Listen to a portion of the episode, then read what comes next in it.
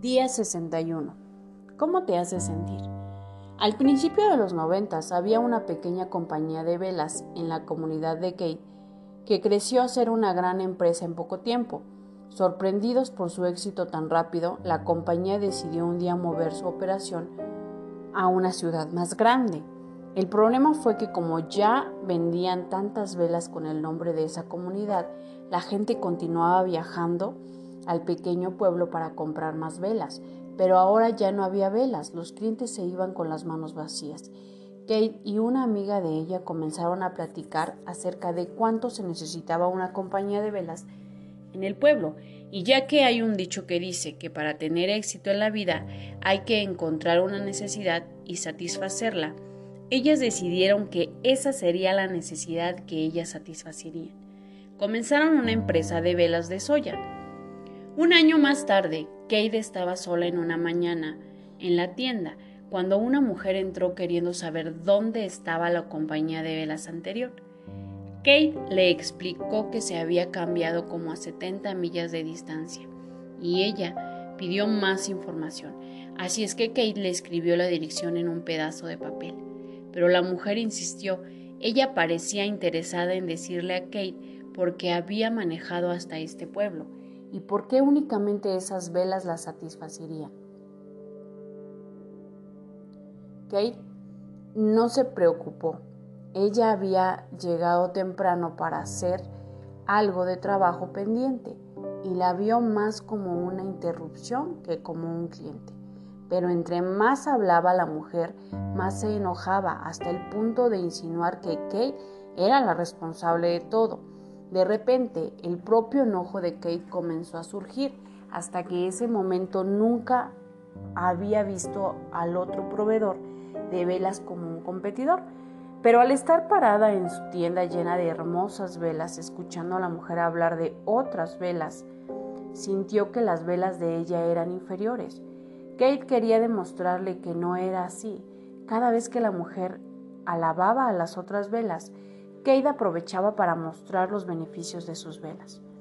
Parecía que hablaba con la pared.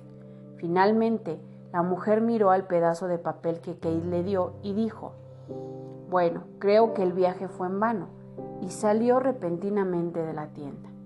Kate se quedó muy enojada, frustrada y desilusionada de que había desperdiciado su tiempo, y de repente pensó, nunca convencería a nadie de lo bueno que son nuestras velas, estando enojada porque le gustan las velas de alguien más. De repente, Kate agarró una de sus velas más populares y corrió atrás de la mujer. Ella ya estaba en su auto y salía del estacionamiento cuando Kate la alcanzó. Le hizo una señal para que se detuviera y cuando lo hizo le regaló la vela. Aquí tiene, le dijo Kate. Se la debí de haber dado antes, ya que hizo un viaje tan largo, no quisiera que se fuera con las manos vacías. Llévala a casa y pruébela, se la regalo. Quién sabe, quizá le gusten más las de nosotros. La mujer agradeció a Kate y se fue y Kate entró en la tienda sintiéndose muy bien. Quizá crean que les voy a decir que la mujer se convirtió en una leal cliente de Kate, pero no, al parecer nunca regresó.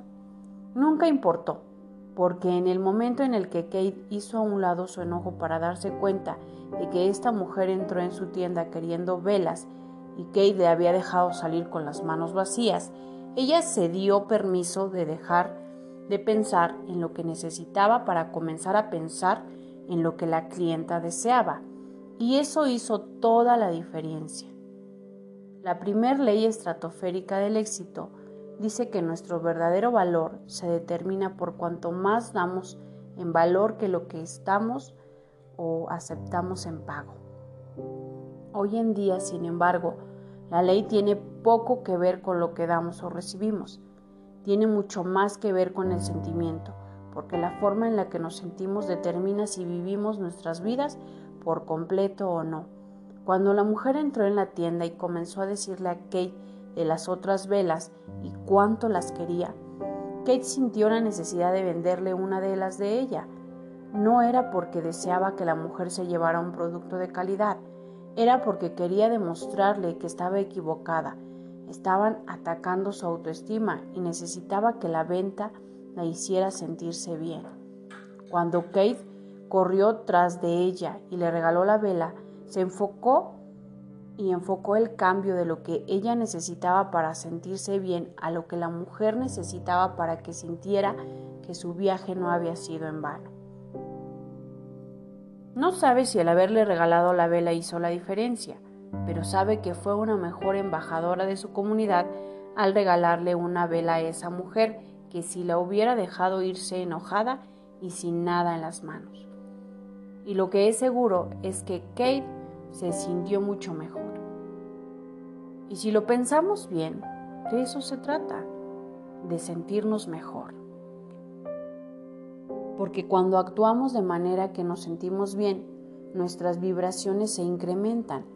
Cuando nos limitamos, determinamos a no dar nada o a menos que el retorno instantáneo esté garantizado.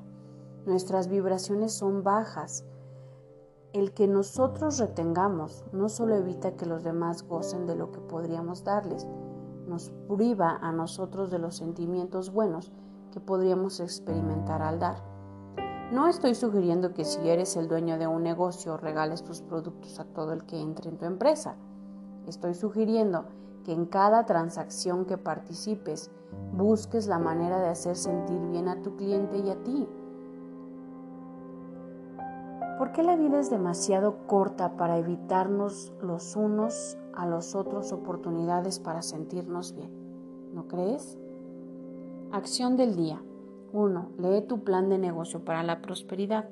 2. Lee las 11 cosas de tu lista de agradecimientos. 3.